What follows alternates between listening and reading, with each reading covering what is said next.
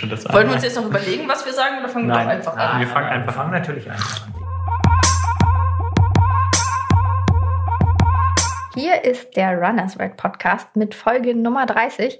Am Freitag, dem 13. erscheinen wir. Und naja, abergläubisch ist eigentlich niemand bei uns so recht, aber ganz glücklich sieht das ja auch gerade nicht aus. Viele Rennen, große auch, werden momentan abgesagt aufgrund der aktuellen Corona-Situation. Da können wir natürlich nichts dran ändern. Aber viele von euch fragen sich jetzt natürlich, wie trainiere ich denn eigentlich weiter, wenn mein Wettkampf abgesagt wurde? Uns betrifft das natürlich auch und darüber haben wir gesprochen. So viel sei schon mal gesagt. Natürlich lohnt es sich weiter zu laufen. Weil wir aber schon ein bisschen traurig sind, dass die Wettkämpfe jetzt ausfallen, haben wir uns die Aktion Corona-Ton ausgedacht. Da geht es darum, dass ihr euren Wettkampf ja auch einfach für euch laufen könnt. Eben ohne eine Großveranstaltung drumherum und eine passende Urkunde, die bekommt ihr von uns. Das Ganze findet ihr in einer genaueren Anleitung übrigens auch nochmal online bei uns unter www.runnersworld.de slash coronaton. Und eine Übersicht der bisher abgesagten Läufe findet ihr unter runnersworld.de slash corona. Aber jetzt geht's natürlich zuerst mal an den Podcast. Wie gesagt, wir unterhalten uns drüber, wie man weiter trainieren kann. Und weil wir davon ausgehen, dass es natürlich wieder Rennen geben wird, oder auch beim Corona-Ton wollt ihr ja vielleicht schnell rennen, unterhalten sich im zweiten Teil des Podcasts auch noch Urs und Henning über Wettkampfschuhe und was man dabei beachten sollte. Jetzt geht's aber los mit größerer Runde und zwar mit Jana, Stefan, Martin, Henning und ich bin Ela. Viel Spaß mit diesem Podcast. Wir wollten uns eigentlich mit wenigen Leuten über den langen Lauf im Marathontraining unterhalten. Ja, jetzt kam alles irgendwie ein bisschen anders. Wir sitzen hier mit ganz vielen, schaffen das gerade nicht ganz mit dem eineinhalb Meter Abstand, aber das ist wieder ein anderes Thema. Obwohl, betrifft das Ganze irgendwie doch. Es werden nämlich gerade reihenweise Läufe abgesagt. Heute ist der, helft mir mal, 11. 11. März. 11.3. Auf meiner Sportuhr, Mittwoch. die ich jetzt nicht mehr brauche, steht Mittwoch, 11.03.15.09 Und zu diesem Zeitpunkt werden, werden gerade immer mehr Läufe abgesagt. Unter anderem jetzt gerade auch ganz frisch der Wien-Marathon. Und Gleich auch der Hamburg-Marathon. So Sehr es. wahrscheinlich. deswegen, Herrscht traurige Stimmung in diesem Raum. Denn alle in diesem Raum wollten den Hamburg-Marathon laufen. Außer Martin. Martin wollte nicht den Hamburg-Marathon laufen. aber wäre bestimmt trotzdem mitgelaufen. Ich wäre mitgelaufen, auf jeden Fall. Ja, und was machen wir jetzt? Trauern. aber also vielleicht müssen wir erst nochmal erklären, warum werden denn jetzt diese ganzen Läufe abgesagt? Wegen, Ja, warum? diesem, wegen diesem Virus. wegen diesem scheiß Virus. Wegen des Coronavirus. Des neuen Coronavirus. Des neuen Coronavirus. Hat jemand mal den alten gehört oder gesehen? Nee, ne? Doch, SARS. Ja? Ja. SARS das hieß der alte und, Ah, okay. und, Covid- und ja, Covid 19. ist die neun, Covid-19 ist die Erkrankung, die Ja. aus Aha. dem Coronavirus resultiert, glaube ich. Egal, auf jeden Fall werden ganz viele Laufveranstaltungen abgesagt, schon seit ja, ein paar Wochen jetzt, so anderthalb, zwei Wochen. Und äh, ja, die Laufveranstaltungen, die abgesagt werden, werden immer, immer größer, immer wichtiger. Waren es ja, in der letzten Woche eher noch die ganz kleinen, kleineren Veranstaltungen. Sind es jetzt eben Wien, Linz, sehr, sehr wahrscheinlich Hamburg, Paris, Paris. Wo noch? Barcelona. Barcelona wurde abgesagt. Ja, und auch schon ganz viele kleinere Läufe. Also das heißt, man hat gar nicht wirklich eine Möglichkeit, jetzt irgendwo anders dann seinen Wettkampf zu machen, würde ich mal behaupten. Deswegen ist ja auch irgendwo die große Frage, was, was kommt jetzt? Trainiert man jetzt weiter? Lässt man es bleiben? Wenn man weiter trainiert? Der Trainingsexperte Martin nähert sich dem Mikrofon. Ja, Martin, du darfst was sagen. Nein, mir ist wichtig, ähm, wir sind keine medizinischen Experten, keine Virologen, deswegen können wir gar nicht beurteilen, wie relevant dieser Virus ist, wie gefährlich der ist. Ähm, das überlassen wir anderen. Aber wozu wir was sagen können, ist, was mache ich jetzt verdammt nochmal mit meiner Vorbereitung auf den Marathon? Und was machen wir jetzt mittwochs? Weil die ganzen letzten Wochen haben wir uns immer mittwochs in der Mittagspause getroffen und sind brav äh, nach Kenia, unsere Aschenbahn, unsere Aschenbahn, und haben dort äh, Intervalltraining gemacht. Genau. Ich glaube, das beschäftigt auch ganz viele. Ähm, wie mache ich jetzt weiter mit meinem Training? Und da gibt es verschiedene Szenarien ähm, für die, wo der Marathon oder der Lauf, auf den sie sich vorbereiten wollten, schon abgesagt ist. Ähm, für die ist das vielleicht ein ganz anderes Szenario als für die, die jetzt noch gar nicht wissen, wird mein Lauf stattfinden oder wird er nicht stattfinden, weil sie irgendwann im Mai vielleicht einen Termin avisiert hatten. Und wir sollten vielleicht da unsere Kompetenz nutzen und sagen, was man machen kann, um die Zeit jetzt sinnvoll im Training zu nutzen. Erstmal vorweg, ähm, ich denke, das ist jetzt ein ganz, ganz schwacher Trost, aber wir laufen natürlich nicht nur ähm, weil wir uns auf irgendeinen Wettkampf vorbereiten sollen. Wir laufen ja auch, weil wir noch ganz andere Dinge mit dem Laufen bewirken können und wollen. Also wir sind, wir sind gesund, sind vielleicht auch immunstärker, ja, hoffentlich auch immunstärker als viele andere. Wir sind schlank. Ähm, wir finden uns selbst bei diesen Läufen. Es gibt ja ganz viele andere Motive, warum man auch läuft und die treten jetzt dann vielleicht auch so ein bisschen mehr in den Vordergrund. Wie gesagt, das ist ein schwacher Trost für die, die sich auf einen Wettkampf vorbereitet haben. Und denen sage ich, ist dein Lauf abgesagt, dann finde ich, macht es aus physiologischen wie auch psychologischen Gründen Sinn, jetzt einen Cut zu machen im Training. Einfach auch mal mindestens eine Woche das ganze Thema sacken zu lassen, Training zu reduzieren, kaum zu trainieren. In einer Woche, in der man weniger trainiert, verliert man so gut wie gar nicht an Form. Hat ein bisschen natürlich mit der Leistungsfähigkeit grundsätzlich zu tun, aber der Formverlust ist dann minimal. Und danach sollte man dann in ein, ich nenne das Basistraining übergehen. So ein bisschen das Notwendigste tun, dass man die Form, die man sich ja schon erarbeitet hat, auch halten kann dass man in einer guten Form bleibt. Und da ist der Aufwand dann natürlich extrem viel überschaubarer als jetzt in einer zum Beispiel Marathonvorbereitung. Und wer so noch on hold ist, da finde ich, ist es eher eine psychologische Herausforderung. Dem würde ich als Coach, wenn ich sein Coach wäre, würde ich empfehlen, bleib dran am Training. Mach auch ruhig weiter die Langläufe. Mach das Intervalltraining, mach die Tempodauerläufe, bis dein Lauf abgesagt ist. Mag nicht jeder mit glücklich sein mit meiner Aussage, aber wie gesagt, meinen Athletinnen und Athleten würde ich das gerade immer empfehlen. Weil, ähm, wie gesagt, man, man trainiert, kein Training, ähm, sagen Experten immer, ist umsonst. Äh, eine gute Leistungsfähigkeit kann man in allen Lebensbereichen nutzen. So, das war so mein. Was, mein hältst, du, was hältst du denn davon, wenn man sagt, man läuft jetzt Ende April, Mitte April, wo viele Laufveranstaltungen gewesen wären? Werde, also bis dahin trainiert man ganz normal und an dem Tag macht man dann einen Testwettkampf, ganz für sich alleine, ohne irgendwo Zuschauer. ohne Zuschauer, irgendwie einsam auf seiner normalen Laufrunde, wie auch immer, oder man fährt irgendwo hin, wo es vielleicht flacher ist, windgeschützter, wie auch immer, je nachdem, wo man wohnt, und versucht sich da an dem Tag dann zu verausgaben. Davon hat man dann doch auch Erfahrungen, von denen man dann eventuell äh, in der nächsten äh, Trainingsphase profitieren kann. Wunderbare Idee, finde ich, finde ich sehr, sehr gut. Äh, aber äh, sie findet natürlich nur bei denen, sage ich mal, wieder halt, die rein von dem Laufergebnis, von einer erzielten Zeit leben. So, wer noch so das Ganze drumherum bei einem Wettkampf genießen wollte, der ja gut, klar, logisch. Wer durch Paris laufen möchte, für kann den ist das- Paris imitieren. Genau, für den ist das natürlich dann auch jetzt keine Alternative. Aber grundsätzlich Man ist das auch wahnsinnig viel Energie daraus, aus diesem Tag, aus dieser Menschenmenge. Ähm, Mit anderen gemeinsam zu laufen. Energie, ne? Ja, eindeutig. Aber äh, grundsätzlich, Henning, ist es natürlich eine nachvollziehbare und auch gute Idee. Ähm, ich, ich würde meinen, ich hatte mir im Vorfeld dazu auch schon Gedanken gemacht, wurde natürlich auch schon konkret von vielen dazu angesprochen. Ich würde meinen, ähm, einen Marathon dann nach GPS-Uhr ganz alleine ähm, zu laufen, ist, glaube ich, nochmal eine ganz, ganz große Herausforderung. Es würde auch reichen, das ist meine Ansage, 50 Prozent der geplanten, der eigentlich geplanten Wettkampfdistanz volle Pulle, sage ich jetzt mal, also erschöpfend zu laufen. Wer einen Marathon am 14. äh, ist das ein relevantes Wochenende, 13., 19. April laufen wollte, der läuft an dem Tag alleine volle Pulle einen Halbmarathon. Wer einen Halbmarathon laufen wollte, läuft volle Pulle 10 Kilometer. Wer 10 Kilometer laufen wollte, 5 Kilometer. Richtig erschöpfend. Ja, das wäre eine relevante, sage ich mal, Alternative dann auch. Ja, gute Idee, weil bis, mit, mit dem Training, was man bis dahin gemacht hat, das ist ja nicht verloren. Ne? Das, das ist ja quasi immer noch da. Und wenn man dann über den Sommer halt entsprechend die, die Form hält, versucht mit anderen Trainingseinheiten, um dann im Herbst die neue Marathonvorbereitung zu starten. Zum Beispiel.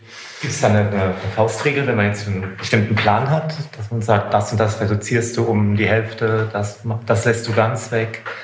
Ja, also es gibt natürlich speziell, wenn wir jetzt über die Marathonläufer reden, ähm, dann, dann gibt es eine Trainingseinheit, die man sich, wenn man keinen Marathon laufen will, komplett sparen kann. Das ist der lange Lauf.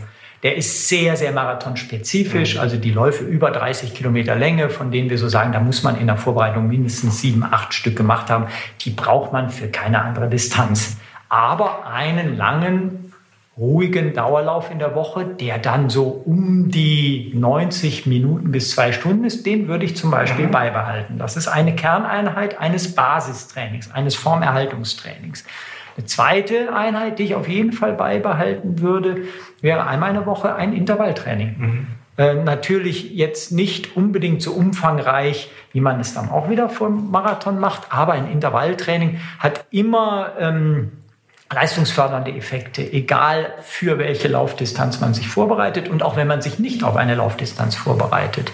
Intervalltraining ist die beste Möglichkeit, seine maximale Sauerstoffaufnahmefähigkeit zu verbessern. Und ähm, das ist ein Faktor, den man, egal auf welcher Laufdistanz, immer braucht. Mhm. Und das Dritte ist für mich dann, wenn man wirklich dranbleiben will, ist einmal in der Woche noch ein zügiger Dauerlauf. Und das Ganze dann je nach Leistungsfähigkeit noch angereichert mit ein, zwei langsamen, ruhigen äh, kurzen Dauerläufen, dann ist man schon richtig, richtig gut dabei. Und da gibt es diverse Studien, die auch beweisen, also mit, mit den drei Kerneinheiten plus Dauerlaufkilometer X kann man seine Form ein, ein Leben lang halten. Mhm. Also es ist, Aus dem Stand. Ja, ja. Genau. Und äh, ich weiß nicht, wie, wie oft bist du jetzt, Stefan? Du wolltest 3,45 in Hamburg laufen. Genau. Äh, wie oft bist du in der Woche? Ja, viermal und, und rund 60 Kilometer die Woche.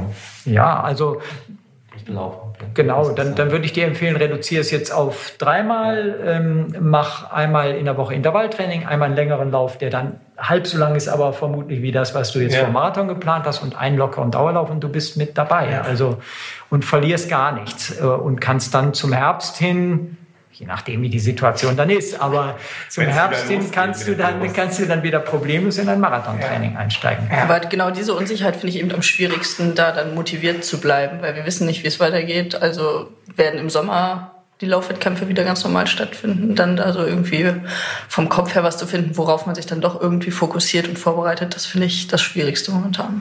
Ja, das ist für die schwierig, die allein die Motivation zum Laufen aus einem Wettkampfziel gewonnen ja. haben. Ähm, da muss ich dann einfach sagen, da ist dann Henning mit seinem Vorschlag eigentlich genau richtig. Dann würde ich mir persönliche ähm, ja, Zeitziele über Distanzen setzen, die ich dann eben am Tag X für mich alleine erreichen möchte. Wenn du davon lebst, ich finde es nur halb cool. Also ich finde, ähm, Laufen ähm, hat, wie gesagt, viel, viel mehr Facetten als nur Wettkampflaufen. Aber wenn du davon lebst, dann, dann musst du dir deine eigenen Wettkampf- oder Zeitziele über, über gegebene Distanzen setzen. Was ich eigentlich noch viel schlimmer finde ähm, bei der Absage dieser großen Marathons ist, dass man ja irgendwelche, das sind ja Feiertage irgendwie, wo man den, den Laufsport, das Laufen an sich feiert. Und äh, so viele Menschen kommen zusammen ähm, als Zuschauer, als Aktive. Ähm, man geht, steigt morgens in die U-Bahn und äh, trifft Leute, die schon ihre Startnummern um haben. Man guckt sich an und die einen haben Angst im Blick, die anderen haben Freude im Blick. Und ähm, man, ja, man feiert an diesem Tag oder an diesem Wochenende eben diesen, diesen gemeinsamen Sport, den man hat. Und wenn das jetzt mal so ein Jahr lang oder ein, sagen wir jetzt, der, im ersten Halbjahr mal ganz ausbleibt, ähm, das finde ich richtig traurig halt. Das ist eben, das ist wie wenn man durch den Advent geht und dann sagt jemand, Edge, Weihnachten findet nicht statt. Ne? Mhm.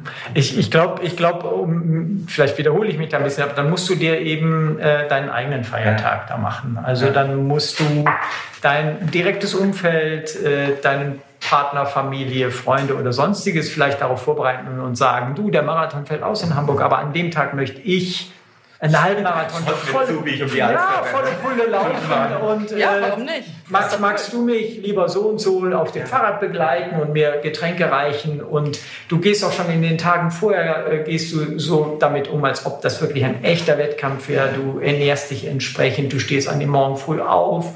Du, du, ich ich glaube, ja. glaub, so, so muss das machen. Es ist natürlich nur ein Abklatsch dessen, was eigentlich dann da hätte stattfinden können. Aber äh, wie gesagt, Hennings Idee finde ich vollkommen gut. Ähm, dann machst du deinen eigenen ja. Feiertag da. Und es wird auch ein ähm, Leben nach äh, diesem Virus geben, definitiv. Ähm, Oh, das ist ein bisschen makaber. Ja. ich glaube, uns liegt ein oder anderen, ja. Nein, das ist jetzt, äh, das darf man nicht falsch verstehen. Aber An dieser Schnitt, Schnitt, Schnitt. Nein, gar kein Schnitt. Äh, jeder weiß, was gemeint ist. Aber es wird auch eine Zeit nach, nach dem Virus geben und dann wird es auch wieder die großartige Laufveranstaltungen geben. Ähm, was ja, was ja durchaus spannend ist, dass alle oder ganz viele Laufveranstaltungen nicht abgesagt werden, einfach, sondern in den Herbst verschoben werden. Also ähm, so September, Oktober 2020, wenn das dann bis dahin alles wieder in geregelten Bahnen verlaufen wird, ähm, da wird ziemlich viel los sein auf den Straßen dieser Welt. Also das, das finde ich ganz spannend, dass da dann geballt an einem Wochenende fünf, sechs riesengroße Marathons stattfinden werden. So stand jetzt. Das äh, ja, muss man dann auch sehen, wo man startet. Ja, viele werden natürlich dann vermutlich, äh, da wo sie schon eine Startzusage im Frühjahr gegeben haben, um nicht ihr Stadtgeld zu verlieren, auch entsprechend dann auf den Herbsttermin gehen. Das wird dann für die Herbstveranstaltung natürlich äh, eine große Herausforderung sein.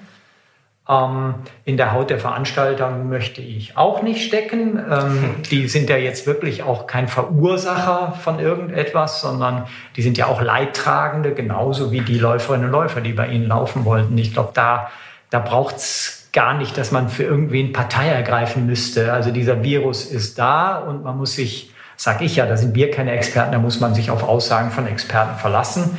Ähm, und die, den Veranstaltern tut es für die Läufer leid, ähm, aber genauso können einem auch die Veranstalter natürlich leid tun. Da ist keiner dabei, der jetzt äh, aus irgendeinem Grund äh, sich die Hände reibt und sagt, uh, da habe ich mir mh, hm, die Veranstaltung im Frühjahr geplant. Das ist gar nicht. Also die, die sind tief, mit denen, mit denen wir gesprochen haben, die sind tief betroffen, getroffen. Ja. Da kann man nur hoffen, dass da kein tatsächlicher Schaden für die entsteht, so dass sie sagen, wir, wir können das nicht mehr machen in Zukunft, weil das Risiko zu groß ist. Ne? Also, das wird bei dem einen oder anderen so sein. Also rein rechtlich, was die Verbraucherzentrale sagt, hat man halt Anspruch auf, äh, auf Erstattung des Startgeldes. Mhm. Ähm, weil man hat eine Zahlung geleistet, die Leistung dahinter findet nicht statt. Mhm. Ähm, wenn dann jeder sein Startgeld zurückfordert, wird das, glaube ich, ziemlich happig bei ja. ein, einigen äh, Veranstaltern. Ja, die rechtliche Situation ist auch sehr, sehr unterschiedlich, in der sich die Veranstalter befinden. Also manche haben tatsächlich ausdrücklich eine, eine Versicherung gegen diesen Fall. Viele, viele auch der ganz Großen, wie ich jetzt mitbekommen habe, nicht. Ähm, ja, äh, ich, ich glaube, da sind wir jetzt dann an diesem Mittwoch heute auch zu früh, um da äh, Klarheit, eine, eine pauschale Klarheit schaffen zu können. Da muss sich das jetzt so in den nächsten Wochen nochmal so ein bisschen ergeben und sind wir auch gefordert, dann da weiter zu recherchieren und unsere Zuhörerinnen, Zuhörer und Userinnen, User und Leserinnen, Leser da auf dem Laufenden zu halten. Das ist in diesem Moment äh, leider jetzt nicht möglich. Ähm, aber wir wollen ja eigentlich auch so ein bisschen, auch das betrifft ja wie gesagt viele, wir wollen ja sagen, wie kann ich mich jetzt motivieren, wo ich äh, die Absage bekommen habe, weiter an dem Laufen dran zu bleiben. Was kann ich auch tatsächlich dann im Training tun, damit nicht alles umsonst war. Und da ist eben mein Appell, niemals ist irgendein Training umsonst. Es gibt auch noch andere Aspekte. Äh, Jana, du wolltest ja deinen ersten Marathon laufen. Ja. Äh, trifft es dich jetzt besonders hart? Also ich finde es natürlich schon schade, aber ich versuche also schon jetzt irgendwie das Positive daran zu sehen. Also ich habe jetzt eine halbe Vorbereitung ungefähr gemacht und konnte da ja schon ganz viele Erfahrungen sammeln, wie sich das so anfühlt, mal über 30 Kilometer zu laufen und denke, dass ich das dann im Herbst in einen zweiten Versuch übernehmen kann und dann nicht mehr ganz bei Null anfange, sondern eben schon ein bisschen Erfahrung gesammelt habe. Ja, das ist genau, genau die richtige Einstellung, finde ich auch. Also wenn du jetzt dann eben mehr oder weniger dran bleibst, ja. Äh, ich, ich sage ja, eine Woche Frust könntest du dir jetzt ruhig mal geben. Ja, gebe ich mir auch. Ähm, Gibt es auch Frustzucker dann eigentlich? Nein, selbstverständlich nicht. Denn der zuckerfreie März läuft ja noch. sprechen alle Damen, wir trinken, wir saufen jetzt und fangen an zu rauchen. nein, nein, nein, bloß nicht, Stefan. Nein, natürlich. Also wir haben uns ja sogar heute motiviert, obwohl wir ahnten, dass der Marathon in Hamburg abgesagt wird, auf den wir uns vorbereiten, haben wir uns trotzdem motiviert, auf die Bahn zu gehen und ein Intervalltraining gemacht. Und es hat nicht Spaß weniger gemacht, Spaß ja, gemacht. total. Also äh, es macht ja auch Spaß, sich zu fordern.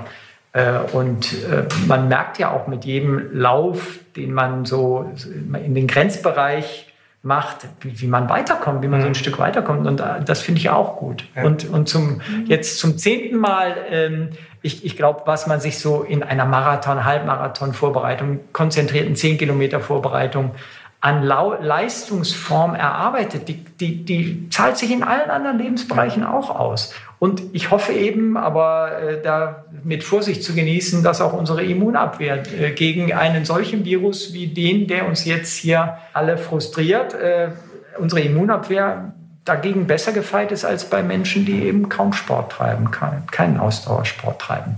Henning, du bist ja bei uns so der Schnellste. Ne? Ähm, trifft dich das hart? Ähm, ich muss zugeben, dass ich in einer etwas glücklicheren Situation bin. Ich habe auch geplant, Hamburg zu laufen. Nun lief meine Vorbereitung durch eine Erkältung, die sich so ein bisschen ja, schleppend dahin zog, nicht optimal und habe eigentlich schon bevor absehbar war, dass ganz viele Laufveranstaltungen abgesagt werden, so für mich entschieden, ich werde den Marathon nicht voll laufen, also nicht auf Bestzeit, sondern vielleicht irgendjemanden begleiten. Und da war so für mich der Druck raus in der, in der Vorbereitung und für das Rennen und natürlich auch die Vorfreude so ein bisschen genommen. Äh, Von daher trifft mich persönlich das jetzt nicht wirklich dolle, muss ich, muss ich gestehen. Also ich bin da, bin da ganz entspannt. Ist natürlich schade für die Leute, die dort vielleicht ihren ersten Marathon laufen wollten, wie Jana, oder einfach total viel daraus ziehen, natürlich in so einem Ambiente zu laufen wie, wie in Hamburg. Ähm, das kann ich total nachvollziehen, dass bei mir eher so um diesen Leistungsgedanken geht und es mir egal ist, ob ich in Hamburg oder Lübeck oder keine Ahnung, Buxtehude laufe, ähm, hoffe ich dann einfach, dass im Herbst wieder alles gut ist und dass wir dann laufen und dass ich bis dahin dann wieder fit bin. Also, sehe das entspannt. Ich hoffe auch im Sommer auch tatsächlich. Also wir, wir, wir reden jetzt immer, ah ja, jetzt vorm Halten und im Herbst dann wieder. Ähm, es gibt ja auch im So- Sommer ganz viele nette Veranstaltungen, wo man, wo man laufen und sich darauf vorbereiten kann, vielleicht auch noch was Neues ausprobieren. Traillauf Natürlich etc. aus, aus klimatischen Gründen gibt es im Sommer nicht die Marathons. Genau, Also, Nö, aber wenige. nette Trails, Ja. kürzere Sachen. Also kann man ja ganz viel ausprobieren. Naja, ein, ein, ein Moment am Rande ähm, ist natürlich auch noch, dass für die richtig, richtig schnellen Läuferinnen und Läufer äh, jetzt eigentlich die letzten Olympia-Qualifikationen im Marathon anstehen. Und unser bester Mann oder unser deutscher Rekordler Arne Gabius hat sich bisher noch nicht für Tokio qualifiziert Wollte und wollte in Wien laufen und kann da jetzt nicht laufen.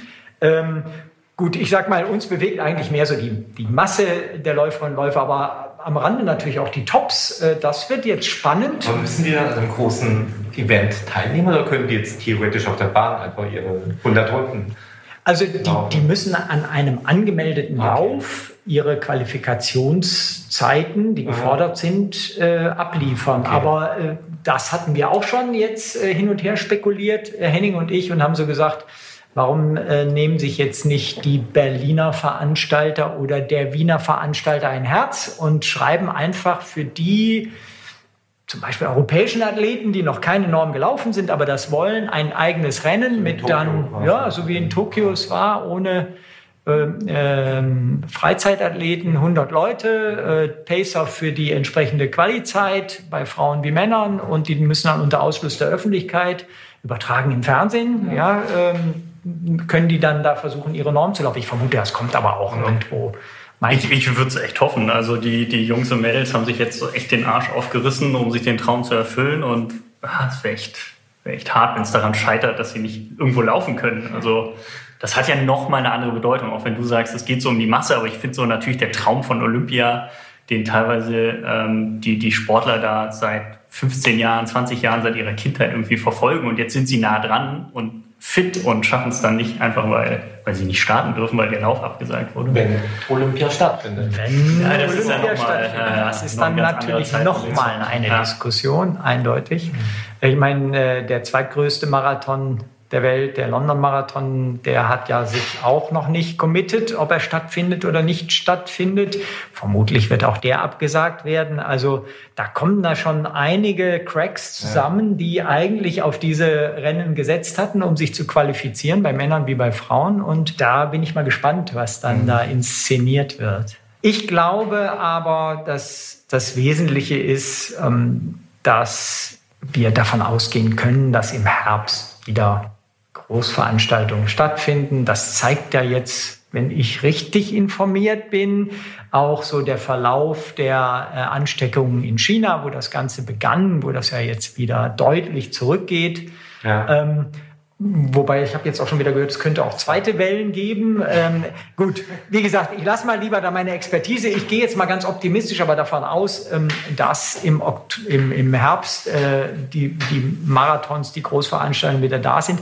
Jetzt mal äh, Frage an Jana, wenn der Hamburg-Marathon sich entscheiden würde, in den September oder Oktober zu gehen, Würdest du jetzt, ähm, weil du da jetzt auch eigentlich schon im Frühjahr laufen wolltest, den präferieren oder würdest du dann sagen, nö, dann entscheide ich nochmal neu, welchen ich im Herbst laufe?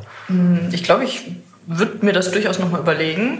Aber da ich ja in Hamburg wohne und das natürlich ein extremer Vorteil dann ist, dass man, super schön hat hier auch. genau, dass man nicht erst irgendwo hinfahren muss, würde ich wahrscheinlich dann doch in Hamburg wieder bleiben. Aber mal gucken, wie die Situation dann aussieht.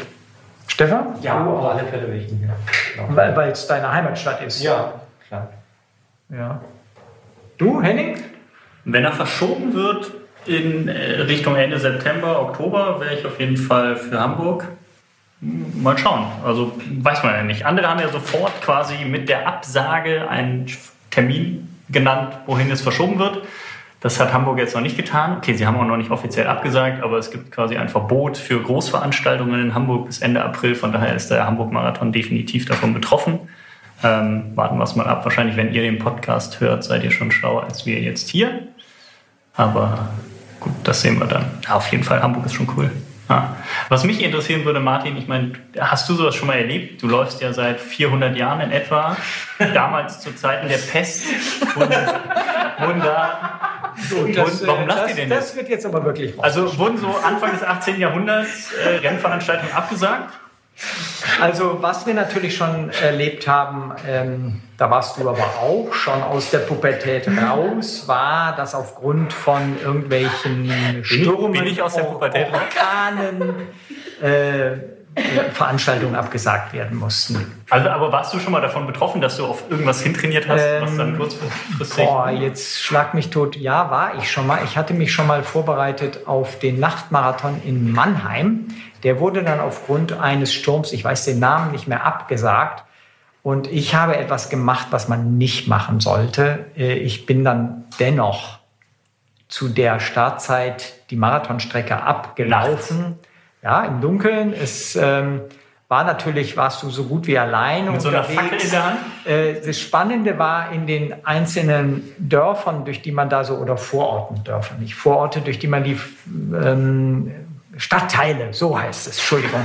Äh, da waren natürlich noch nicht alle Leute informiert, dass diese Veranstaltung nicht stattfinden würde. Und wenn man da dann vorbeilief, wurde man gefeiert wie der Sieger. Also, äh, Aber warst du da alleine oder waren da ja, noch andere dabei? nee, da war ich Wirklich? Ich habe da keinen getroffen. Ich habe so was Ähnliches erlebt bei, den, bei Schlimm. der City Aber sollte man nicht machen übrigens. Ne? Nein, sollte man nicht machen. Aber bei der City Night in Berlin vor zwei Jahren oder so war genau dasselbe. Wegen eines Unwetters wurde der abgesagt und fast alle Läufer sind aber auf der Laufstrecke dann trotzdem gelaufen. Also so die Profis, die sich auf die Europameisterschaften vorbereitet haben, aber auch ganz viele andere. Das war echt spannend zu Also- sehen. Ein bisschen Anarchie. Gesperrt war er schon, ne? Ja, aber während, während wir dann Lauf äh, liefen, hat die Polizei die Absperrungen weggemacht und wieder die Strecke freigegeben. Das hieß, von hinten drückten die Autos. Also das war echt, äh, echt ein bisschen chaotisch. Also ähm, das ist tatsächlich auch ähm, von den Londonern, äh, die noch nicht abgesagt haben, zu dem jetzigen Zeitpunkt als großes, großes Problem benannt worden, dass die gesagt haben, wenn wir absagen, rechnen wir damit, dass Tausende an dem Tag versuchen, auf der Strecke, die wir normalerweise belaufen, zu laufen im Marathon. Die sind abends ins Bett gegangen und haben morgens erst erfahren, dass sie ja nicht, äh, dass nicht gestartet wird. Ne? Ja, das das war sehr. Ja. Das ist natürlich jetzt viel besser und planbarer, wenn es langfristig vorher abgesagt wird. Ja. Trotzdem traurig. Ich glaube, jeder kann, oder es gibt jedes Jahr, dass Leute einen Schnupfen kriegen, nicht starten können, dass sie umknicken, nicht starten können. Jetzt trifft halt alle, das Einzelschicksal trifft jetzt halt alle ne, irgendwie. Ja. Es gibt ein, bisschen, ein paar Leute bestimmt, die es auch ganz gut finden, die nicht startbereit wären, warum auch immer, genau Ja. aus den Gründen, und jetzt darauf hoffen, dass sie dann im Herbst halt Hamburg Ja. laufen können oder nächstes Jahr. Denke ich mal. Zwei, drei, das so zwei, drei Herbst, egoistische. immer im Herbst stattfinden wird. Ich glaube, eine Sache müssen wir noch sagen. Ähm, unser neues Heft kommt ja jetzt auch raus. Also Ist schon draußen. ist schon draußen, wenn ihr das hört. Äh, da sind tolle Geschichten drin. Ähm, zu Corona werdet ihr da nichts finden, weil das Heft ja im. Wann warst du in Kenia, Henning? Schon Ah, lange Mitte, her. Mitte Januar. Januar warst du. Auf der Rückreise habe ich das. Oh, ich komme mal näher zum Mikrofon. Auf der Rückreise habe ich zum ersten Mal von Corona gehört, als ich in, äh, am Dubai äh, Dubaier Flughafen, dann auf einmal die Hälfte der Leute mit Mundschutz habe rumlaufen sehen. Vorher war, war das gar kein Thema und inzwischen ist es so pff, omnipräsent geworden. Ja, ja. Also äh, genau, noch nicht, als wir das Heft gemacht haben, deswegen darin nicht. Aber online haben wir einen großen Artikel, wo ihr dann auch die entsprechenden Läufe nochmal gesammelt findet, die jetzt abgesagt wurden. Das aktualisieren www.runnersworld.de slash Corona. Da Ja. findet ihr alles. Ja, Ja, aber übrigens im Heft sind noch andere tolle Geschichten. Nicht nur Hennings Geschichte aus Kenia, die ist natürlich besonders, die ist natürlich besonders gelungen. Aber wir haben zum Beispiel einen großen Artikel zu den neuen Laufschuhen. Wir haben, wir haben einen extrem bewegenden Bericht einer Dame, die an Krebs erkrankt ist und sich davon nicht abhalten lassen wollte, weiterzulaufen. Sehr, sehr gut. Sehr, sehr ähm, berührend. Ja, also es sind schon tolle Geschichten drin. Ja, und zum Virus lest ihr alles dann. Wo, hast du gesagt? Www.runnersworld.de slash Corona. Aber ihr lest da nicht zum Virus, sondern einfach nur, welche Laufevents abgesagt wurden. Was Das ist auch echt viele so. werden. Also wir dachten, wir machen mal so einen Artikel und packen da alle Laufveranstaltungen rein, die abgesagt werden. Inzwischen haben wir eine Person Vollzeit dafür abgestellt, die nichts anderes macht, als Laufveranstaltungen eintragen. Das nimmt echt überhand. Wir haben das wunderschöne Thema Wettkampfschuhe. Henning, hast du einen Wettkampfschuh? Ein Lieblingswettkampfschuh? Ja, welches ist dein Lieblingswettkampfschuh? Das ist ganz einfach. Nike Vaporfly Next Percent. Wow! Und So wie ungefähr 80 Prozent aller anderen Starter beim letztjährigen Berlin-Marathon. 60 Prozent von denen passt er zwar nicht, aber es ist egal. ja. Aber mitten beim Thema, der Schuh macht schnell oder man denkt, man ist schnell. Wo ist der Unterschied? Ab wann sollte man einen Wettkampfschuh tragen? Ab welcher Leistungsstufe oder ab welchem anderen Kriterium? Was ist dein Kriterium? Was empfiehlst du? Ich überlege mir natürlich zuerst mal, welche Distanz möchte ich damit laufen. Ähm, wenn ich einen Marathon laufe, erwarte ich ein bisschen was anderes von so einem Schuh, als wenn ich fünf Kilometer laufe. Genau. Über die Marathondistanz finde ich es total spannend oder wichtig, dass er eine gewisse Dämpfung mir bietet und mich entlastet, sodass ich hinten raus nach 42 Kilometern immer noch einen vernünftigen Schritt laufen kann. Mm, Von daher sind so diese Racing Flats, wie man die Wettkampfschuhe ja auch früher genannt hat, die eigentlich nichts waren außer ein hartes Stück EVA, ähm, relativ dünn, die ja, hatten kaum Dämpfung. Ja. Ist natürlich schwierig, ne? Da Ja. ermüdet die Muskulatur dann doch sehr. Man muss selber Ja. wirklich gut trainiert sein, um damit 42 Kilometer problemlos laufen zu können. Deswegen finde ich so diese Dämpfungseigenschaften der modernen Punkt. Schule halt Ja. sehr, sehr, Ich glaube, das ist der gut. zentrale Punkt. Ne? Also Ja. der Wettkampfschuh soll einen ja schneller machen über die jeweilige Distanz. Mhm. Deswegen muss man sehr stark differenzieren, beziehungsweise heute kann man eben sehr stark differenzieren, weil es eigentlich für ganz unterschiedliche Einsatzgebiete, sprich Distanzen, aber auch Läufertypen, Wettkampfschuhe gibt. Ne? Deswegen ist die Definition, was ist ein Wettkampfschuh, gar nicht so leicht.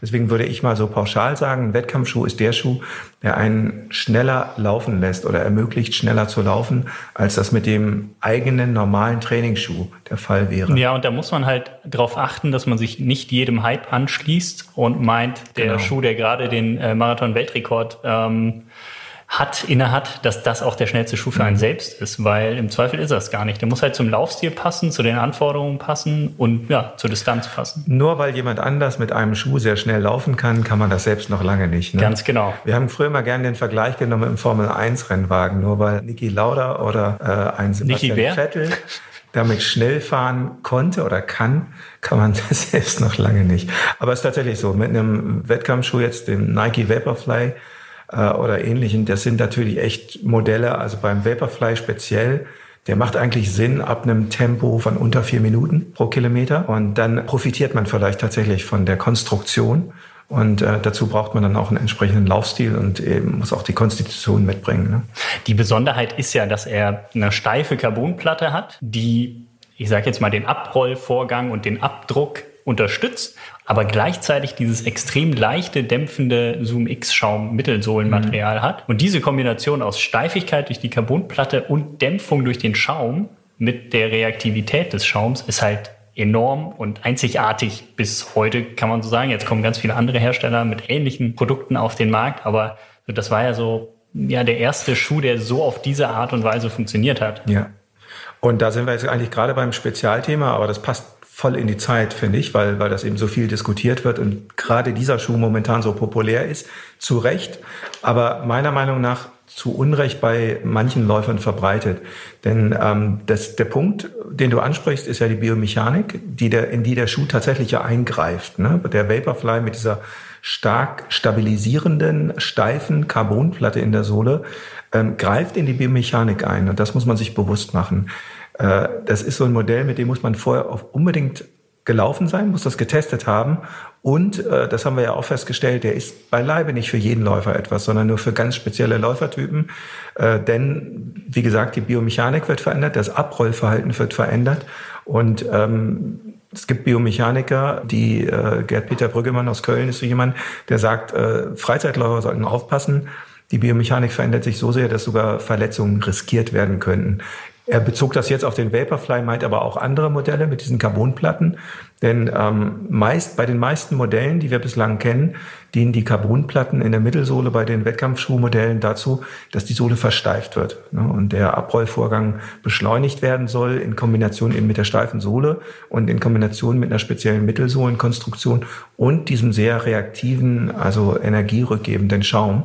Und das ist äh, ja eine explosive Mischung, würde ich es mal nennen, aber es ist tatsächlich eben mit Vorsicht zu genießen, wer das laufen kann. Ne? Aber es ist natürlich, ja, einerseits auch verständlich, dass die Leute immer das haben wollen, was die schnellsten Läufer auch benutzen. Absolut, ja. ja. Und äh, na, dann letztes, letzten Herbst hat man überall nur noch diese pinken und grünen Schuhe, weil das waren die beiden Farbvarianten, die es auf dem Markt gab, äh, gesehen. Und das von den 220-Läufern, Ja. sage ich jetzt mal, im Ja. Hobbysportbereich bis eben hinten zu den 5 Stunden 30 und 6 Stunden Läufern. Ja. Und da ist dann wirklich die Frage, funktioniert der Schuh für einen ja, Ja. oder nein? Aber das kann man auch austesten. Also ich habe es bei Hm. mir, ich habe mir ein paar, paar Schuhmodelle quasi zurechtgelegt und bin mit jedem gelaufen in meiner Zielpace für den Marathon eben und habe geguckt, okay, wie verändert sich mein Puls? Wie komme ich mit dem Schuh klar? Wie fühlt er sich an? Und wie, wie gut kann ich damit laufen? Wie belastet er mich? Und bin dann eben auf den Trichter gekommen, okay, es gibt Modelle, die auch eine Carbonplatte haben, eine Rockerkonstruktion, die mich aber in meinem Abrollvorgang eher hindern. Also zum Beispiel mit dem Hoka One One Carbon X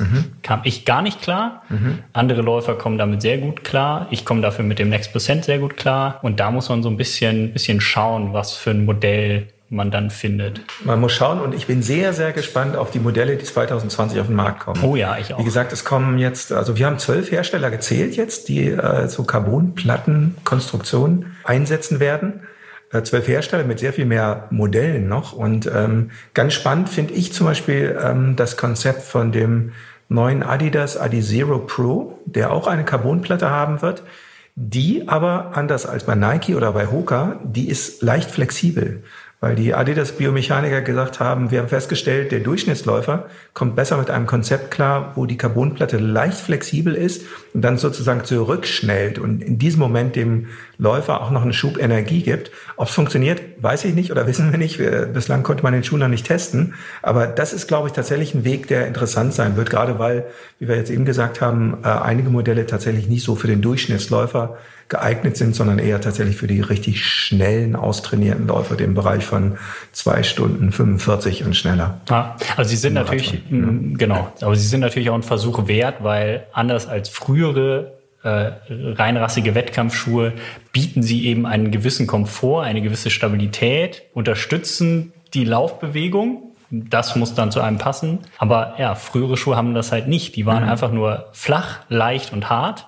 Und ob man damit klarkam, ja, sah man dann, wenn man bei Kilometer 35 einen Kampf bekam oder nicht. Ja, ja. Und ähm, das waren halt schon, schon echt äh, harte Dinge. Ich habe es auch mal selber zu spüren bekommen. Äh, bei einem meiner ersten Marathons bin ich in dem Adios 3, glaube ich, gelaufen oder 2, also auch schon ein bisschen her. Und da hat's mich auch nicht zerlegt. Da habe ich es irgendwann richtig in den Waden gemerkt und die waren dann zu. Ich habe Krämpfe bekommen und das lag definitiv auch mhm. an diesem doch sehr leichtgewichtigen, harten Schuh, der nicht ja. so wirklich viel Unterstützung. Damals noch ohne Boost in der Zwischensohle, ne? Wahrscheinlich. Gen ja, doch. Also ein genereller Punkt ist ja, ähm, Wettkampfschule sollen schneller machen. Das haben wir eben schon gesagt. Ne? Und ähm, das kommt immer auf die jeweilige Distanz dann auch an. Also ich glaube, die Formel macht heute nach wie vor Sinn. Desto kürzer die Distanz, desto schneller man läuft, desto mehr macht ein Wettkampfschuh Sinn. Und äh, umgekehrt gilt das auch. Also äh, wenn ich mal jetzt beim Extremfang anfange und sage, ich laufe zum Beispiel einen Marathon in vier Stunden 30, dann kann man in den allermeisten Fällen sagen, da macht der Wettkampfschuh keinen Sinn. Denn er ist nicht das entscheidende Element, was die Läuferin oder den Läufer schneller machen würde. An dem anderen Ende, wenn ich einen Mittelstreckenlauf nehme, ähm, ich fange, weiß ich nicht, bei 800, 1500 Meter an, da macht ein Wettkampfschuh absolut Sinn.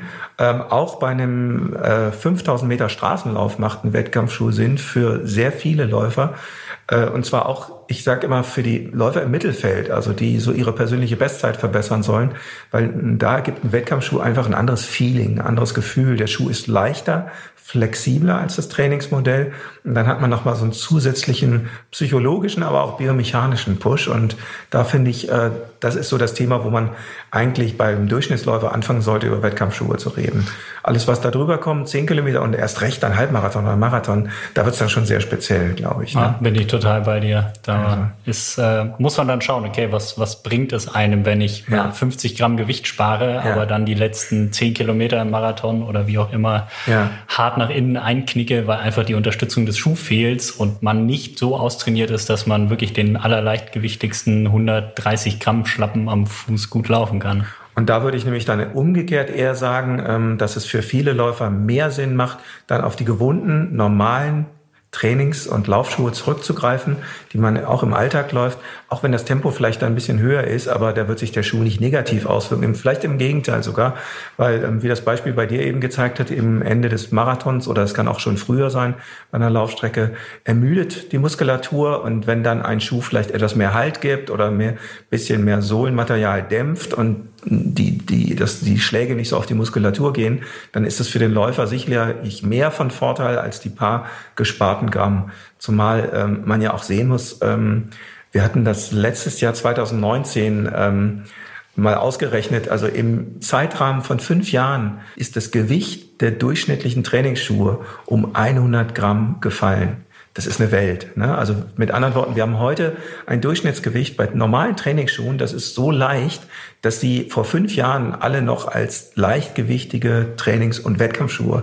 eingestuft worden wären. Das heißt also auch heute ist ein normaler äh, Trainingslaufschuh schon in so einer leichten Gewichtsklasse, dass man ihn bedenkenlos beim Wettkampf einsetzen warum, kann. Warum sind die Schuhe so leicht geworden? Liegt das nur am Schaum an den ähm, Der Schaum ist das, der Hauptgrund. Äh, ganz wichtig kommt aber dazu die anderen Materialien und vor allen Dingen die andere Verarbeitung im Obermaterial auch. Also wenn man sich Schuhe, äh, das ist so der große Wandel, der auch eingesetzt hat, auch optisch. Die Schuhe vor fünf Jahren oder erst recht, wenn man sich Schuhe von vor zehn Jahren anguckt, die äh, hatten viel dickere Obermaterialien, die waren ganz anders genäht, gestrickt, gewebt. Äh, und dann gab es diese vielen Besätze drauf, so Stabilisierungselemente, ne, die den Fuß irgendwo halten sollten oder für Stretchzonen sorgen sollten oder eben auch nicht. Und das wurde alles aufs Obermaterial draufgenäht. Und wo heute bei vielen Schuhen schon der ganze Schaft in einem Arbeitsvorgang hergestellt wird, und mit einer Streckmaschine ähm, waren das früher viele Beklebungen äh, oder vernähte Stellen auf dem Obermaterial äh, sieht man sehr eindrucksvoll, wenn man heute einen äh, Schuh hat, wie zum Beispiel einen äh, Adidas Ultra Boost. Das ist ein Schuh, der kommt heute mit weniger als zehn Teilen aus. Der gesamte Schuh. Und das waren früher bei Laufschuhen waren das 40, 50 Teile locker mal. Also bei aufwendigen äh, Trainingslaufschuhen oder gerade Stabilschuhen waren das locker mal 50 Teile, aus denen so ein Schuh zusammengesetzt wurde. Dazu der ganze Klebstoff, die ganzen Nähte, die vernäht werden mussten. Das macht eben also einen großen Gewichtsunterschied aus. Und da, das sind wir wieder beim Punkt, äh, deswegen sind die Schuhe heute so viel leichter, also wettkampftauglicher damit auch. Ähm, und auch so viel, ähm, ja, wir fassen das immer unter dem Begriff Dynamik zusammen. Die sind flexibler, die äh, Mittelsohlenschäume lassen sich besser biegen, lassen sich besser konstruieren, dass sie sich da biegen, wo sie gebogen werden sollen oder, oder wollen und äh, an anderen Stellen äh, eben mehr dämpfen oder stabilisieren. Also da haben wir tatsächlich heute ein ganz anderes Produkt als vor fünf oder zehn Jahren. Früher war es ja auch definitiv so, dass man die Schuhe klarer oder die Kategorien klarer voneinander abgrenzen konnte. Genau, da hatte man wirklich ja. so den, den Dämpfungsschuh, man hatte den, den Lightweight Trainer und dann nochmal den Wettkampfschuh. Und heute, mhm. finde ich, verschwimmt das so. Mhm. Also es gibt Schuhe, die, ja. die dämpfen hervorragend, sind unglaublich leicht, unglaublich reaktiv. Mit denen würde ich einen 35 Kilometer Lauf als Trainingslauf machen, aber ja. genauso gut auch einen Halbmarathon laufen ja. wollen, ohne dabei zu denken, oh, jetzt habe ich was Schweres am Fuß. Genau. Das finde mhm. ich, finde ich ganz spannend. Deswegen mhm. ist es eigentlich total leicht, den passenden Wettkampfschuh zu finden. Andererseits natürlich auch schwierig, wenn man ja, denkt, es geht immer noch leichter und noch leichter. Mhm. Und mhm. äh, mhm. ja, wie würdest du sagen, wie findet man den, den passenden Schuh dann für sich? Einfach in den Laufladen gehen und sagen, ich probiere jetzt mal paar Schuhe aus? Ähm, ja, wie immer. Ne? Also mal unbedingt in den Laufladen gehen, äh, Schuhe ausprobieren und dabei so seinen bisherigen Lieblings-Wettkampfschuh oder Laufschuh unbedingt mitnehmen, damit man den Unterschied spürt. Ne? Denn wir wollen ja beim Wettkampfschuh ein anderes Feeling haben. Der soll leichter sein, ähm, anders am Fuß sitzen. Ähm, auch so ein wichtiges Kriterium bei vielen Wettkampfschuhen traditionell, die haben, sind auf einem anderen Leisten gebaut. Das heißt, die sitzen etwas enger, sollen auch enger sitzen, dass man ein anderes Gefühl hat. Da ist auch weniger Material am Schuh, das äh, führt zu Gewichtsersparnissen. Und ähm, dann muss man oder sollte den tatsächlich auch wirklich bei schnellerem Tempo dann mal laufen, ne? dass man also den äh, Abrollvorgang des Fußes hat oder des gesamten Körpers, den man auch im Wettkampf hat, und dass man dann den Schuh richtig spürt und dann merkt, okay, äh, unterstützt er mich jetzt, bringt er mich nach vorn oder hindert er mich eher? Ne? Denn äh, das ist etwas, was wir bei Wettkampfschuhen dann extrem stark merken, ob der Schuh zur eigenen Laufstil passt oder eben nicht. Ne? Äh, um mal ein konkretes Beispiel zu nennen, weil wir das eben auch äh, bei den Modellen gesagt haben. Äh, Adidas ist so ein Hersteller und Nike, das sind Hersteller ähm, wie Brooks zum Beispiel auch, Hoka, One One auch, die benutzen unterschiedliche Leistenformen für Wettkampfschuhe und für Trainingsmodelle. Deswegen sitzt der Schuh anders am Fuß. Und ähm, viele, äh, traditionell haben viele Wettkampf- oder schnellere Läufer für einen Wettkampf auch enger, lieber eng anliegende Schuhe und auch sogar etwas kleinere Schuhe manchmal gewählt, damit sie ein besseres Feeling haben. Ne? Aber wie gesagt, das kann man nur rausfinden, wenn man im, im Laden ist und äh, das ausprobiert und äh, wirklich den, den, den äh, Schuh mal am Fuß hat. Äh, sonst kann man das nicht testen. Ne? Und ähm, da vielleicht auch nur, kommen wir jetzt zum Anfang zurück, ganz wichtig ist, man muss sich überlegen, für welchen Einsatzzweck ist das. Ne? Meistens kauft man natürlich so ein Wettkampfmodell dann ähm, zielorientiert oder eventorientiert für den jeweiligen, ich sag mal, Straßenlauf oder für den Wettkampf im Wald oder so. Also auch zum Beispiel so ein Aspekt, ähm, Bergläufer nutzen auch spezielle Schuhe, äh, leichte Schuhe oder es gibt ja auch Trailrunning-Wettkämpfe, wo auch äh, spezielle Schuhe genutzt werden. OCR-Modelle gibt es ganz spezielle mittlerweile, ob von, weiß ich nicht, Craft, von Reebok oder anderen Herstellern. Da ähm, oder auch zum Beispiel selbst so ein Segment wie Swimrun, ne, gibt es auch spezielle Modelle von Iceberg etwa, ähm, die äh, über ein Drainagesystem verfügen und so. Das muss man also genau im Kopf haben, welches, äh, welches Wettkampfformat äh, hat man im Ziel und dann würde ich sagen, go. Ja, da, das ist, glaube ich, so ziemlich das Wichtigste, dass man sich den passenden Schuh zum passenden Wettkampf holt. Das heißt jetzt nicht, dass man für jeden Wettkampf einen, einen anderen Schuh braucht. Also ich glaube, mit dem Schuh, den man in Berlin läuft, kann man auch gut in Frankfurt laufen. ja. Ähm, weil Asphalt ist Asphalt. Aber du hast ja einen Trailschuh auch mitgebracht. Ähm, es ist ja, ist ja ganz spannend. Ähm, was würdest du sagen, worauf, worauf kommt es da an? Also die haben ja doch gerade also jetzt im Trailbereich sehr unterschiedliches Profil von sehr, sehr grob bis zu na, eigentlich gar nicht so viel Profil, aber ja. dann, dann mhm. sehr viel stabilisierende Elemente. Mhm. Also die eben angesprochenen Bergläufer, ne? also bei den Bergrennen, die also hauptsächlich berghoch gehen, da sieht man das ja, die haben äh, ver verzichten auf viel. Ne? Da kommt es eben darauf an, dass der Schuh leicht ist und dass man berghoch genügend oder ausreichend Grip hat. Da braucht man aber nicht so eine stabile Sohle.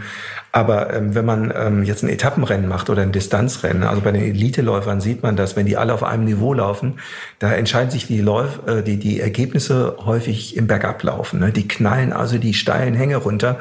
Und da, das muss natürlich ein Wettkampfschuh bei denen absolut mitmachen. Also das heißt, das eine, zum einen die, die äh, Sohle muss durchschlagfest sein, da dürfen sich nicht spitze Steine oder sowas durchdrücken. Das Profil muss den Läufer halten können, muss sich also, muss äh, erstens äh, grob genug sein, dass es dem Untergrund abgepasst angepasst ist, angepasst ist. Ähm, und der Schuh muss auch von der ganzen Konstruktion genügend Halt geben, ne, dass der Fuß nicht im Schuh rumrutscht, sondern wenn etwas rutscht, dann ist es der Schuh mit dem Fuß. Das ist ein ganz wichtiger Aspekt. Ne? Also der, der Läufer muss jederzeit totale Kontrolle und Verlass auf den Schuh haben können. Das ist bei einem Wettkampfschuh ganz wichtig. Dazu kommen natürlich dann, ähm, wie gesagt, auch wieder je nach Wettkampf die speziellen Schutzbedürfnisse. Ne? Also beim Wettkampfschuh im, in Bergen ganz wichtig ist eine, eine, zumindest eine leichte Zehenkappe, weil ähm, auch bei einem 10 Kilometer Berglauf oder so wird es immer vorkommen, dass man sich vorne die Zehen einstößt oder irgendwo hängen bleibt oder so. Und deswegen ist vorne so ein Zehenprotektor ungemein wichtig. Äh, das Obermaterial sollte etwas etwas äh, mehr abkönnen. Äh, eventuell gehört eine äh, Schnürsenkelgarage dazu, also so, eine, so ein kleiner Stretchbereich an der Lasche, wo man die ähm, runterhängenden äh, Schnürsenkel drunter stopfen kann ähm, damit die sich nicht irgendwo verfangen. Und das sind so alles so Elemente, auf die es ankommt, ähm, bis hin zur generellen Konstruktion. Also gerade bei ähm, Trailschuhen sieht man das auch häufig, die haben so eine gebogenere Leistenform. Also wenn man sich die, sieht man daran, wenn man sich die Schuhsohle ansieht, von der Ferse zum Vorfuß beschreibt der Fuß, äh, der Schuh so eine leichte Krümmung. Und ähm, das ist dann äh, erfahrungsgemäß häufig für schnelleres Laufen geeigneter. Ähm, was würdest du sagen, wie oft soll man den Schuh vorher getragen haben. Also so dieses Einlaufen wie früher, Materialien weichlaufen, braucht es ja heute nicht mehr so wirklich. Mhm, genau. Nun ist es ja so, dass viele Wettkampfschuhe auch nicht unbedingt als sehr haltbar gelten. Mhm. Also beim, beim Next Percent beispielsweise sagt man, okay, so zwei, drei, vier Marathons, dann ist er durch. Das hat man natürlich im Training relativ, relativ flott. Kommt natürlich dann auch auf den Läufer an. Äh, ich habe beobachtet in, in Kenia, als ich in Kenia war, die Topläufer laufen nur ihre Wettkampfschuhe. Gefühlt ja. ist da mhm. niemand äh, mehr ohne einen mhm. Schuh mit Carbonplatte unterwegs von den, von den Tops. Das fand ich auch mhm. ganz spannend, dass die selbst im ganz normalen Training auf, auf diese High-End-Schuhe setzen. Ja, Was würdest du da raten? Das äh, nebenbei, das finde ich auch immer ganz interessant, dass die Topläufer äh, sehr beschränkt sind, was häufig den Wechsel der Schuhe angeht. Äh, aber das ist nicht für jedermann übertragbar. Ne? Äh, um drei muss man dazu sehen, dass die häufig natürlich auch Ausrüster haben und die Schuhe dann von denen gestellt kriegen und dann natürlich auch mit diesen Modellen laufen. Nee, ich habe so ähm, für mich festgestellt, ähm, oder so über die Jahre haben wir so eine, so eine Regel auch, ähm, was ganz sinnvoll ist bei einem Wettkampfschuh, egal jetzt, ob das auch über fünf oder zehn Kilometer ist, ähm, denn nochmal, es ist ja eher eine Ausnahme, dass jemand in einem Marathon einen Wettkampfschuh trägt. Meistens ist das ja eher für die Unterdistanzen. Aber es macht Sinn, den Schuh ähm, vorher auf jeden Fall zumindest dreimal zu tragen. Und ähm, ein Tipp auf jeden Fall ist dabei immer, an zwei aufeinanderfolgenden Tagen mindestens die Wettkampfdistanz zu laufen. Und zwar deshalb an zwei aufeinanderfolgenden Tagen, weil wenn man am ersten Tag irgendwo eine ich sag mal, eine Druckstelle hat oder es scheuert etwas oder der Schuh ist nicht richtig geschnürt oder so, das merkt man am ersten Tag vielleicht noch nicht so, aber am zweiten Tag. Also wenn da eine Druckstelle ist oder sich irgendwo eine kleine Prellung gebildet hat oder so, am zweiten Tag wird man das merken. ähm, wenn man in den Schuh geht, reingeht oder zumindest spätestens dann, wenn man ihn auszieht. Und äh, das ist so ein ganz, ganz guter Prüfpunkt, äh, um festzustellen, wie gut der Schuh tatsächlich sitzt. Ne? Also ist generell auch eine Regel, die zum Beispiel auch für Etappenläufe gilt oder so, weil wenn man länger mit dem Schuh unterwegs ist oder extrem unterwegs ist, wie bei einem Wettkampf, dann sollte der Schuh schon echt extrem gut passen im doppelten Sinne. Was war so dein liebster Wettkampfschuh in den vergangenen Jahren? Du, der ähm, deutlich länger läuft als ich. Ja, also äh, ich muss dazu sagen, ich laufe jetzt natürlich in den letzten sechs Jahren, sieben Jahren schon äh, deutlich langsamer die Wettkämpfe als äh, zu meinen Bestzeitenzeiten. Das hättest du jetzt äh, gar nicht sagen müssen. nee, aber nee, deswegen komme ich jetzt auf die anderen Modelle. Die, äh, ich achte zum Beispiel gar nicht mehr so auf die Leichtigkeit des Schuhs ähm, und auch gar nicht so sehr auf die dünne Mittelsohle, sondern ich achte zum Beispiel eher auf Komfortaspekte. Ne? Also für mich ist äh, immer so ein der Adidas Adios Adizero äh, so ein den Schuh laufe ich auch gerne im schnellen Training und den laufe ich gerne im schnellen Wettkampf auch. Ne? Also wenn es ein 10 Kilometer Straßenlauf ist, dieses, diese Mischung aus leichter Dämpfung, Leichtigkeit des Schuhs, Flexibilität, aber dann auch dieses Feeling, dass man hat, so, äh, okay, ich gebe Kraft in den Asphalt, in die Beine und die geht in Vorwärtstrieb. Das finde ich immer, dass dieses Feeling ist für mich wichtig und das muss ich haben. Das vermisse ich zum Beispiel bei manchen Schuhen, die sehr voluminöse Mittelsohlen haben, sehr dicke, gedämpfte Mittelsohlen, teilweise ja auch dann als Wettkampfschuhe äh, äh charakterisiert werden. Aber das mag ich persönlich gar nicht. Also ich brauche diesen, dieses direktere Gefühl.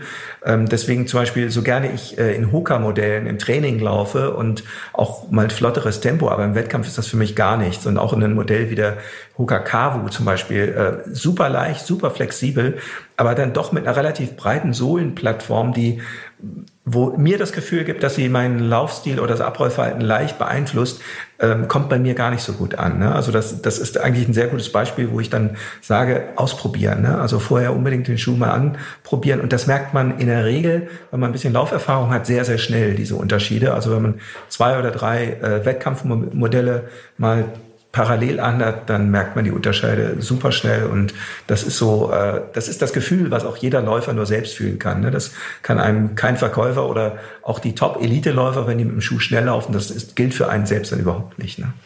Ja. Bestes Beispiel, ich kann mit dem Vaporfly Next Percent oder andere Modelle dieser Serie gar nichts anfangen. Also für mich sind die nichts. Also mhm entspricht nicht meiner Biomechanik und ich könnte damit auch tatsächlich, egal welche Distanz, nicht schneller laufen. Ja, ich finde sie, finde sie für alles definitiv ab Halbmarathon bis Marathon super. Also bei mir funktionieren die ja exorbitant gut. Also ich merke wirklich, dass sie mich hinten raus entlasten.